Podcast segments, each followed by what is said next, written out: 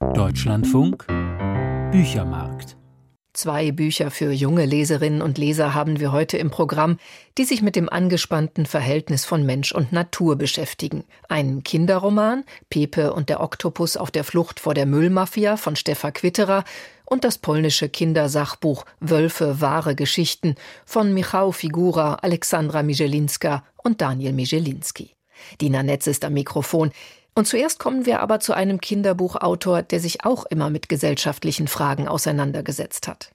Am 23. Februar würde Erich Kästner 125 Jahre alt. Seine Kinderbücher stehen heute noch in den meisten Regalen und nicht unbedingt nur in den Kinderzimmern. Emil und die Detektive, das doppelte Lottchen, das fliegende Klassenzimmer und viele mehr sind zu Recht kanonisch geworden, wegen ihrer Menschenfreundlichkeit und weil sie die Kinder ernst nehmen. Das fliegende Klassenzimmer ist ja erst vor kurzem neu verfilmt worden. Die Internationale Jugendbibliothek in München ehrt Erich Kästner zum Jubiläum mit einem ganzen Bündel an Veranstaltungen. Die Internationale Jugendbibliothek war Erich Kästner sehr verbunden, so heißt es in einer Pressemitteilung zum runden Geburtstag. Die Direktorin der Internationalen Jugendbibliothek, Christiane Rabe, habe ich gefragt, wie ging denn diese Verbindung?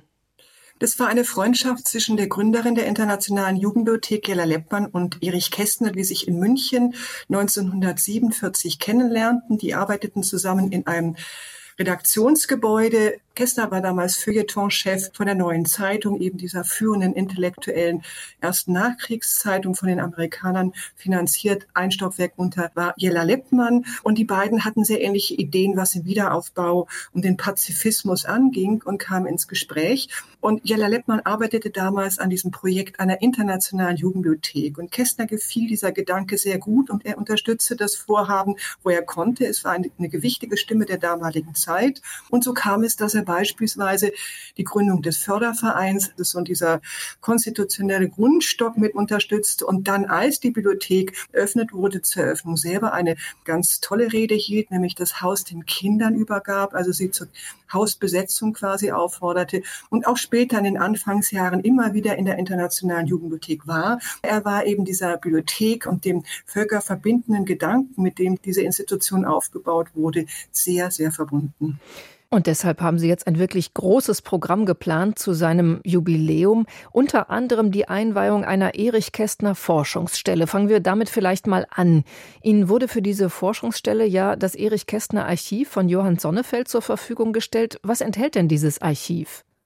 Er selber sagt, dass es etwa 98 Prozent sämtlicher Materialien von und über Erich Kästner enthält.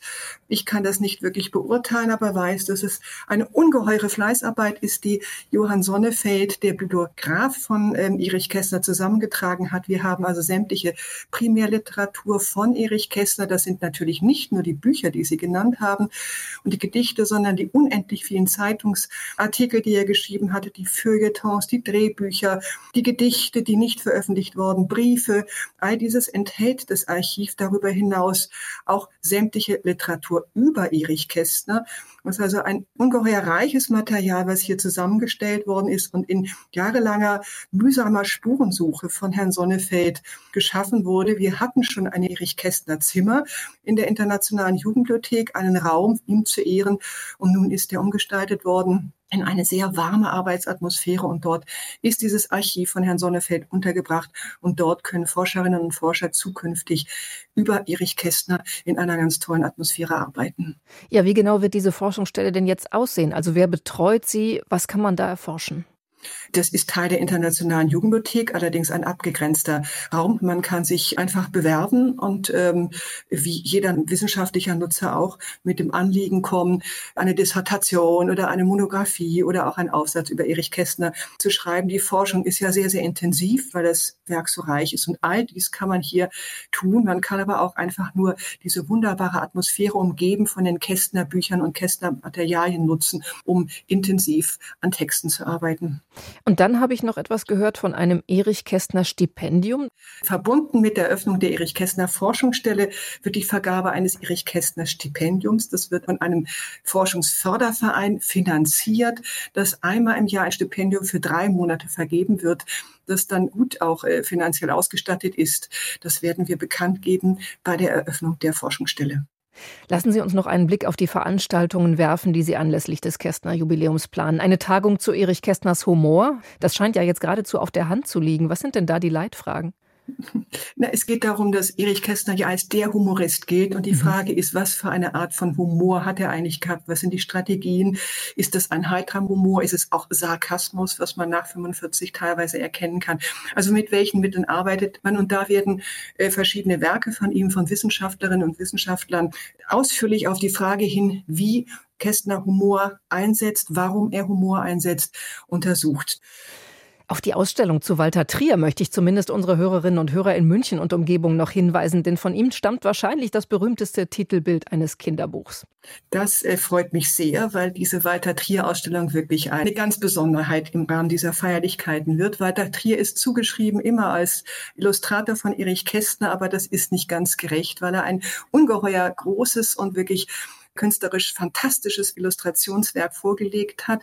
Also nicht nur diese Kästner Bücher illustriert hat, aber natürlich sind diese Buchumschläge zu Emil und die Detektive, zum doppelten Lottchen, Pünktchen und Anton, das sind kanonische Umschläge, die einfach grafisch perfekt sind und deswegen ja schon seit fast 100 Jahren unverändert wieder so veröffentlicht worden sind. Ich habe schon das Gefühl, ohne die Illustration Walter Triers würden diese Texte sehr, sehr schnell altern. Also der Trier hat es wirklich geschafft, die in einer Art und Weise, sagen wir mal, das Unbeschwerte, das, was Kinder anspricht, alleine schon durch die Cover, ist, das sind das Eröffnungen, die nicht unbedingt dem entsprechen, was dann im Buch passiert. Die Cover erzählen keine Szene vom Buch oft. Das ist schon mal eine ganz interessante Sache. Und er versucht dem manchmal auch sehr moralisch schweren, was äh, Kästner hat, eine Leichtigkeit zu geben. Ich glaube, ohne Walter Trier würden diese Kinderbücher und auch später die Bilderbücher so nicht funktionieren. Und in dieser Ausstellung werden wir erstmals Originale von Walter Trier in größerem Umfang zeigen, weil die Internationale Jugendbibliothek die größte Sammlung von Trier Illustrationen außerhalb von Kanada besitzt, also innerhalb Europas besitzt. Und da freuen wir uns sehr drauf. Vor allem wird es eine Ausstellung sein, die Kinder animieren wird, mitzutun. Im Zentrum steht die Konferenz der Tiere jetzt im Moment sehr, sehr aktuell. Und da haben wir uns eine ganz großartige, wie ich finde, Mitmachaktion für Kinder ausgedacht. Sie sollen nämlich dort Postkarten an das Bundespräsidialamt schreiben, die wir am Ende der Ausstellung auch dorthin schicken werden, mit ihren Wünschen und Vorstellungen, aber auch vielleicht Forderungen an uns Erwachsene, wie sie in Zukunft leben wollen in einer guten, friedlichen Welt. Jetzt sind Sie auf die Aktualität von Erich Kästner gerade selbst zu sprechen gekommen. Das mutet ja geradezu ein wenig absurd an, dass man den Eindruck hat, anlässlich seines 125. Geburtstags ist er aktueller denn je, oder? Ich finde es gar nicht so absurd, weil wir so eine furchtbare Rückwärtsentwicklung machen und die internationale Ordnung, die nach 1945 aufgebaut wurde und an der Kästner so engagiert und auch wirklich gesellschaftlich politisch engagiert mitgewirkt hat, dass wir dorthin zurückkommen. Wir sind in einer ungeheuer unfriedlichen Zeit. Die Weltkrisen erschüttern uns. Es ist eine Unsicherheit, wie wir das eigentlich seit Jahrzehnten nicht mehr erlebt haben. Das kannte Erich Kästner. Der ist in dieser Zeit aufgewachsen und deswegen hat er für diese Stimmungslagen auch immer den richtigen Ton gefunden. Und so etwas wie die Konferenz der Tiere, die erste Friedensparabel für Kinder, wenn man es heute liest, kann man sich nur die Augen reiben und sagen, um Gottes Willen, warum haben wir uns eigentlich nicht weiterentwickelt und stehen jetzt an einem Punkt, von dem hatten wir keine Ahnung, dass wir da einmal landen würden. Selbst wenn man so etwas nimmt wie das fliegende Klassenzimmer, was wieder verfilmt wurde, diese Art von Solidarität von Gemeinschaft, die hier ja irgendwie idealtypisch auch äh, beschrieben wird, auch das Verhältnis zwischen den Erwachsenen und den Kindern, die wirklich hier, natürlich ist es sehr utopisch, auf eine Art und Weise miteinander umgehen, wie man sich das wirklich wünscht. Ich glaube, da hat er einfach etwas geschafft, was die äh, Zeitlosigkeit dieser Geschichten auch ausmacht trotz manchem Verstaubten, was auch drin steht, also mancher sprachlichen Altertümlichkeit, aber damit müssen wir ja leben. Wenn Sie, Frau Rabe, jetzt diesen ganzen Strauß an Veranstaltungen im Überblick betrachten, welchen Kästner will die Internationale Jugendbibliothek zum 125. Geburtstag zeigen? Vor allem den humorvollen Kästner, der Kästner, der Augenzwinkern ist und der Kästner, der sich nicht von oben herab auf Kinder beugt, sondern auf der Ebene der Kinder mit den Kindern äh, redet. Das ist kein Erzähl- oder Märchenonkel gewesen. Das hat man manchmal falsch im Kopf. Wenn man ihn hört, merkt man, dass er wirklich wusste, was Kindheit ist. Also er konnte sich sehr, sehr gut an diese Kindheit erinnern. Und vielleicht noch eine Bemerkung. Deswegen werden wir in diesem Jahr auch den Erich Kästner Preis für Literatur an jemanden vergeben, der eben auch einen ungeheuren Witz hat in seinen Büchern, nämlich Wolf Haas. Vielleicht auch das noch zu erwähnen, weil das Teil dieser Feierlichkeiten sein wird.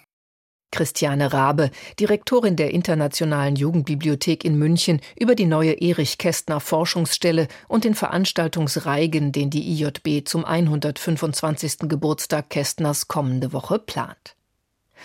Steffa Quitterer hat in brasilianischen Jugendgefängnissen Theaterarbeit gemacht, an verschiedenen Theatern Regie geführt und sich dann vor vier Jahren mit ihrem ersten Jugendbuch einen Traum erfüllt. In Weltverbessern für Anfänger erzählte sie von dem gut gemeinten Projekt einer Gymnasialklasse in einem Pflegeheim, sensibilisierte junge Menschen für ein trauriges Daseinsende in unwürdigen Abhängigkeiten und Einsamkeit. Das Besondere an Steffa Quitterers Debüt war der Tonfall, der nämlich trotz des ernsten Themas umwerfend witzig war. Und in diesem Stil geht es jetzt weiter mit dem zweiten Roman, der sich an Kinder richtet. Wieder geht es um ein gesellschaftliches Thema, diesmal um ein weltweites Problem, die Verschmutzung der Meere durch Plastik. Und auch diesmal gelingt es Steffa Quitterer, von einem großen Thema leicht zu erzählen. Karin Hahn über Pepe und der Oktopus auf der Flucht vor der Müllmafia. Wie ein spannender Actionfilm beginnt diese rasant erzählte Abenteuergeschichte. Spät in der Nacht stürmt ein Geheimkommando in das Kinderzimmer des völlig ahnungslosen Pepe Pausen. Obwohl Pepes Mutter heftig protestiert, stehen plötzlich bewaffnete Uniformierte neben dem Bett des Elfjährigen und durchwühlen seine Sachen, allerdings ohne Erfolg. Angeblich sind sie in Hamburg auf der Suche nach einem international bekannten Verbrecher, einem Oktopus. Wenige Minuten vor dem Überfall hat Pepe bereits dieses seltsame, sehr friedliche Tier kennengelernt. Intuitiv versteckt er den ängstlichen Oktopus mit den hellen Bernsteinaugen unter seinem Pyjama. Die Kommunikation zwischen den beiden funktioniert ziemlich reibungslos, denn der Oktopus versteht jede Sprache. Er kann seine weiche Körperform beliebig verändern und kommuniziert über Farben oder mit seinen Fangarmen. Die Antwort kam mit allen Tentakeln gleichzeitig. Ein Tentakel zuckte die Achseln, einer kratzte sich am Kopf, einer winkte ab, ein vierter streichelte Pepe die Wange, der fünfte wählte sich, ein sechster tippte an die Sprühflasche und zwei rangen die Hände, äh, die Tentakelspitzen. Verstehe, fasste Pepe zusammen. Ich übersetze. Was will man machen, wenn man nur das hier hat? Es ist besser als nix. Danke übrigens, aber du hast recht, irgendwann brauche ich Salzwasser. Ich muss zurück ins Meer. Wie stelle ich das nur an? Himmel, Pepe, ich brauche deine Hilfe. Pepe ahnt, nach dieser absurden Begegnung steht er vor mehreren Problemen.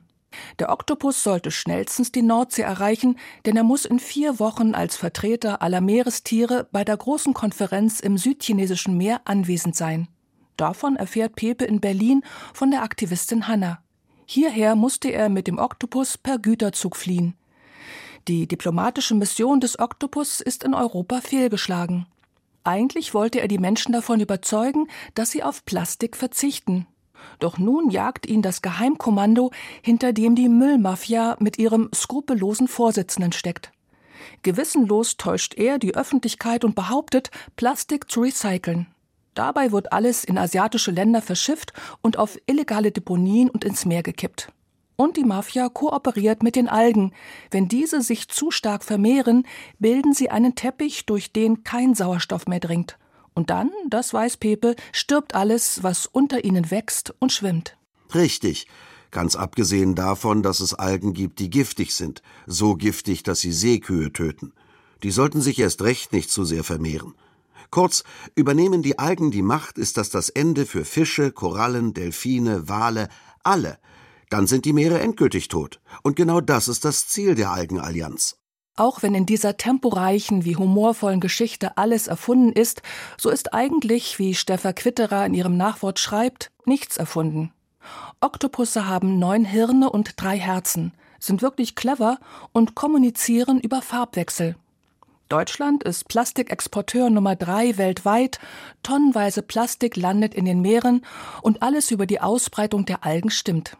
Vor diesem ernsten Hintergrund entspinnt die Autorin nun eine ausgeklügelte Road Novel, die ihre beiden Hauptfiguren ohne Handy, aber mit dem Bus, dem Schiff, zu Fuß oder per Adlerflug von Hamburg über Osteuropa bis zum Schwarzen Meer und von dort über Georgien, Aserbaidschan, das Kaspische Meer, Kasachstan bis zum chinesischen Meer führt. In herrlicher James Bond-Manier wird Pepe von polnischen Umweltaktivistinnen und Erfinderinnen mit einem hilfreichen Equipment ausgestattet, zudem ein magischer Allesmacher, selbsttemperierende Hosen und ein leichtes Behältnis voller Salzwasser gehören. Verfolgt von den stumpfsinnigen Befehlsempfängern des Vorsitzenden, Männern in edlen Anzügen, können Pepe und der Oktopus oftmals in letzter Minute entwischen. Während die beiden auf sich gestellt, aber auch mit Hilfe von Aktivisten vorankommen, erfahren sie in jedem Land ganz nebenbei immer etwas Interessantes. So erzählt Cedric in Odessa, warum das Meer, das doch eigentlich blau schimmert, Schwarzes Meer heißt. Das kommt aus der Zeit der Osmanen, erklärte Cedric. Damals hießen die Himmelsrichtungen nicht Osten, Westen, Süden und Norden, sondern waren Farben zugeordnet. Der Süden war rot, der Westen weiß, der Osten blau und der Norden schwarz. Und die Meere, die am nächsten um sie herum lagen, benannten die Osmanen der Orientierung halber nach den Himmelsrichtungen. Von ihnen aus im Süden, also im Rot, lag das Rote Meer, heißt auch immer noch so. Von ihnen aus im Norden, im Schwarz, eben das Schwarze Meer, ergänzte Pepe. Stefan Quitterer entwirft literarisch überzeugend viele lebendige Szenen, in denen Pepe, aus dessen Perspektive erzählt wird, über sich hinauswachsen muss. Außerdem verfolgt der mächtige Vorsitzende der Müllmafia das Geschehen und verzweifelt langsam am Einfallsreichtum seiner scheinbar schwachen Gegner. Im Vordergrund der Handlung jedoch steht die wachsende Freundschaft zwischen Pepe und dem Oktopus und beider Abenteuer und Entdeckungen in Ländern, deren Namen der Junge noch nie gehört hat. Eher ungewöhnlich für ein Kinderbuch, aber überzeugend hält die Autorin ihren dramatischen Spannungsbogen auf guten 500 Seiten aufrecht. Dabei verliert Steffa Quitterer nie ihr Anliegen aus den Augen. Sehr deutlich weist sie auf die Gefahr des Plastikverbrauchs hin und schafft so bei den Lesenden ein Bewusstsein dafür. Mit ihrem Roman fordert sie auch auf, Plastik möglichst sparsam zu verwenden. Die Berliner Autorin zeichnet zu Recht ein düsteres Bild vom Zustand der Meere, macht aber allen Lesenden Mut zum Handeln. So Karin Hahn über Steffa Quitterers Kinderroman Pepe und der Oktopus auf der Flucht vor der Müllmafia. Claudia Weikert hat Illustrationen beigesteuert. Der Gerstenberg Verlag empfiehlt das Buch ab zehn Jahren. Lange sah es so aus, als würden die Wölfe in Europa aussterben. Aber seitdem die Europäische Gemeinschaft Ende der 70er Jahre ihren Schutz beschlossen hatte, breiteten sich die Wölfe wieder aus. Inzwischen gibt es Populationen in ganz Europa, und das führt nicht selten zu Spannungen mit den Menschen, besonders mit Landwirten und Nutztierhaltern. Deshalb erwägt die Europäische Kommission inzwischen, den Schutzstatus der Wölfe wieder abzusenken. Aus Polen kommt jetzt ein Sachbuchcomic zu uns, der uns die Wölfe näher bringen will und für den der Wolfsforscher Michał Figura zusammen mit dem Künstlerduo Alexandra Mijelinska und Daniel Mijelinski die Wälder durchstreift hat. Thomas Linden hat sich das Buch angesehen. Eine Märchensammlung ohne den Wolf kann man sich kaum vorstellen. Bedrohlich und böse muss er sein. So ist er zu einer Gestalt geworden, die ihren Platz tief im kollektiven Unbewussten unserer Kultur hat. Aber wie sieht die Lebensrealität der Tiere in unserer Gegenwart aus? Viel Unwissen kursiert über sie. Michał Figura ist einer der profiliertesten europäischen Wolfsforscher. Seit 20 Jahren studiert er ihr Verhalten. Das polnische Zeichner- und Grafikerduo Alexandra Michelinska und Daniel Michelinski ließ sich mit ihm auf ein außergewöhnliches Projekt ein. Ihr Sachbuch mit dem Titel Wölfe, wahre Geschichten, erzählt im Stil einer Graphic Novel in acht Kapiteln vom Schicksal einzelner Tiere in Polen.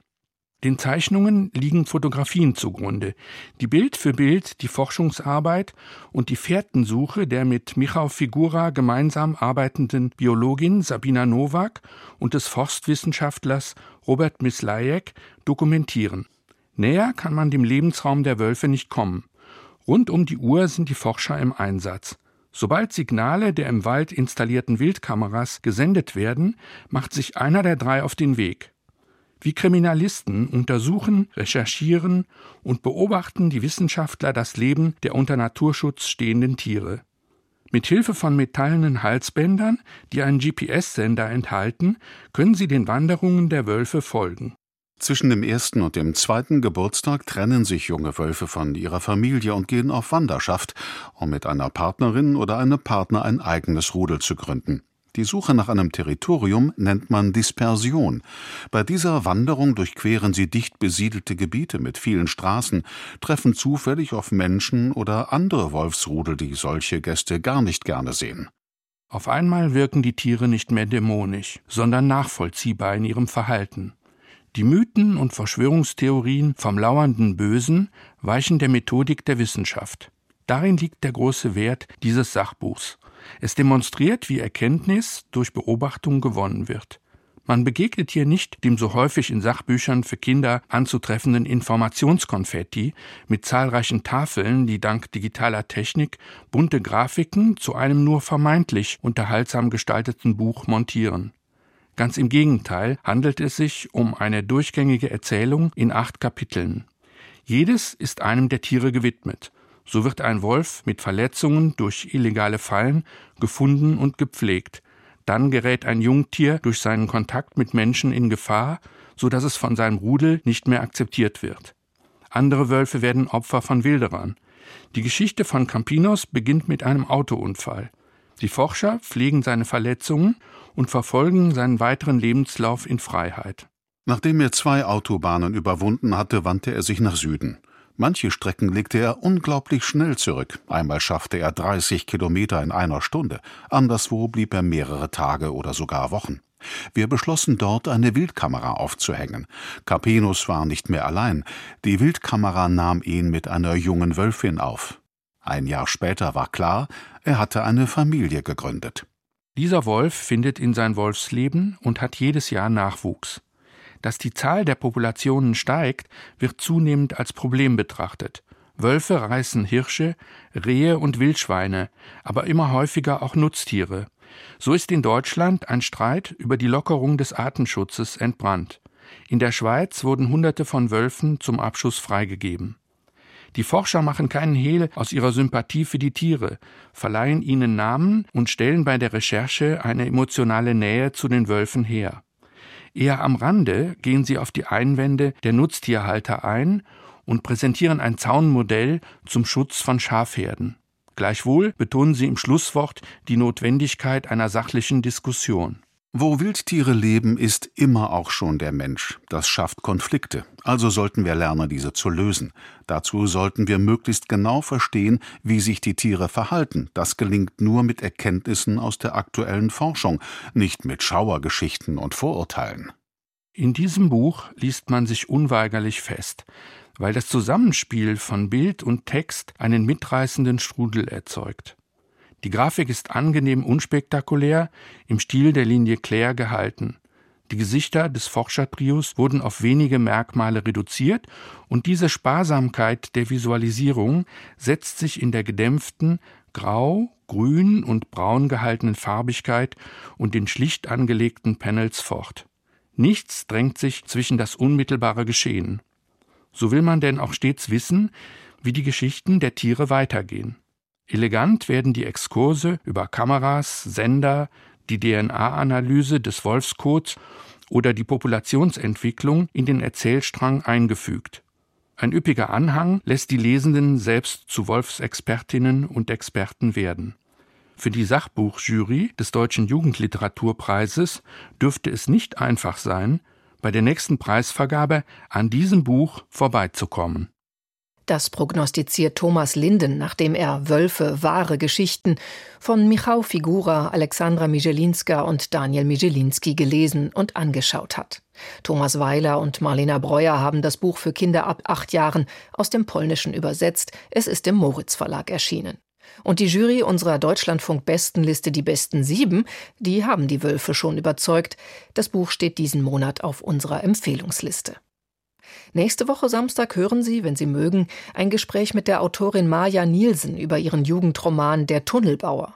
Sie erzählt darin von nicht anders als abenteuerlich zu nennenden Fluchten aus Ost nach Westberlin nach dem Mauerbau 1961.